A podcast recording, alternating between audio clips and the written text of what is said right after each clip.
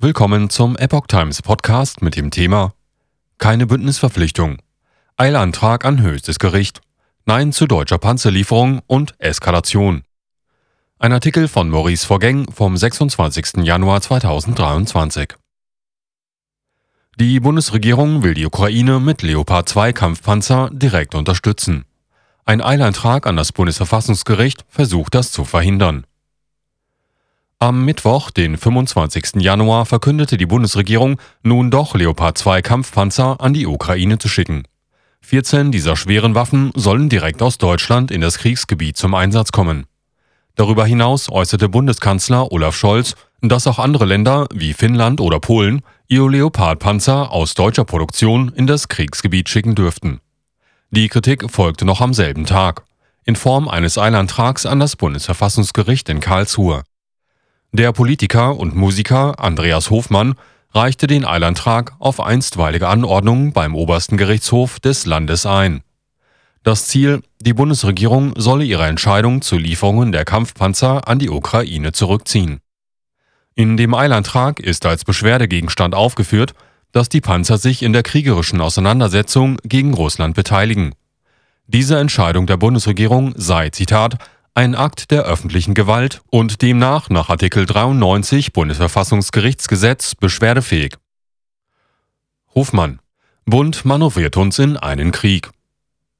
Im Weiteren nennt der Eilantrag die unmittelbare und gegenwärtige Betroffenheit des Antragstellers.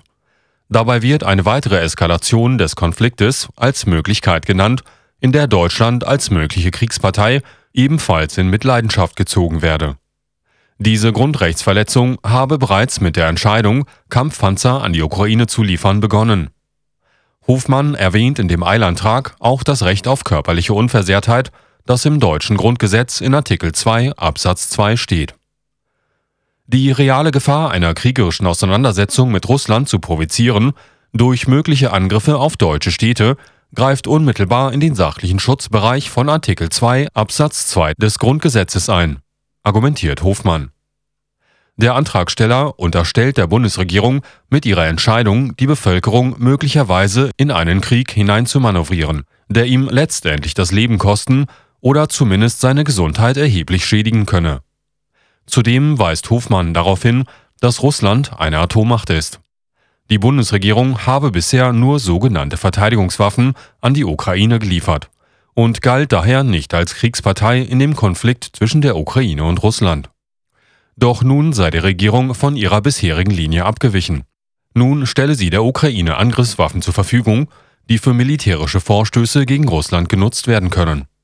Diese Entscheidung habe die Regierung bewusst getroffen, so Hofmann. Russland. Einsatz von Leopard 2 Panzern extrem gefährlich. Tatsächlich bezeichnete wohl der Kreml Deutschlands Schritt als eklatante Provokation, wie DE24 Live am Mittwoch, 25.01. berichtete.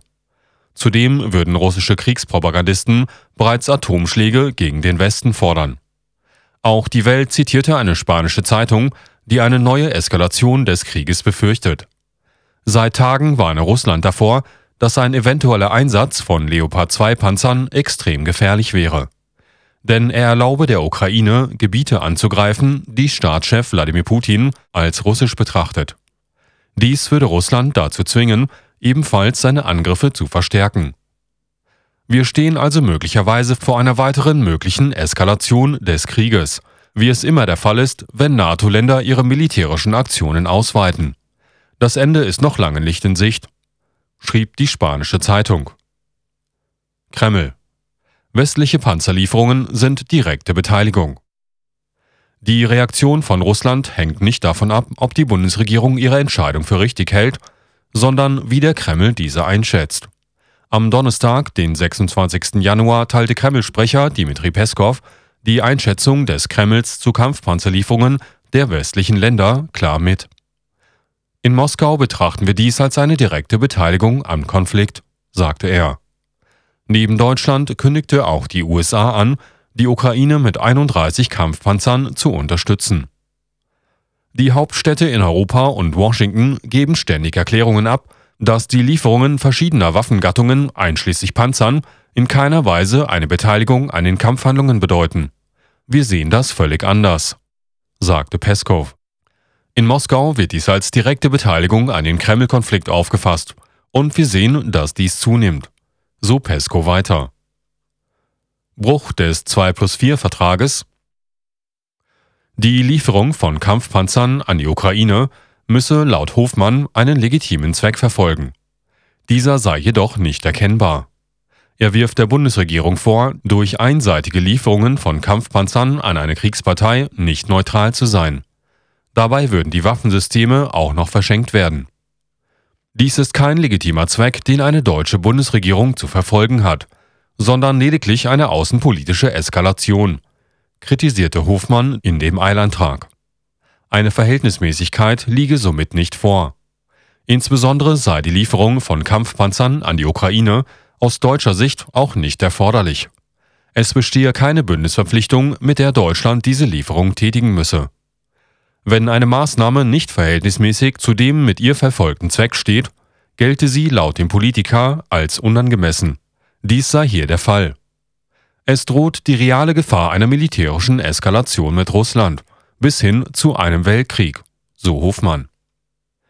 Diese Gefahr resultiere aus einem möglichen Bruch des 2 plus 4 Vertrages über die abschließende Regelung in Bezug auf Deutschland vom 12. September 1990. Der zweite Artikel besagt, Zitat, dass vom deutschen Boden nur Frieden ausgehen wird. Die Entscheidung der Bundesregierung würde allerdings in eklatanter Form gegen diese Vertragsgrundlage verstoßen. So Hofmann.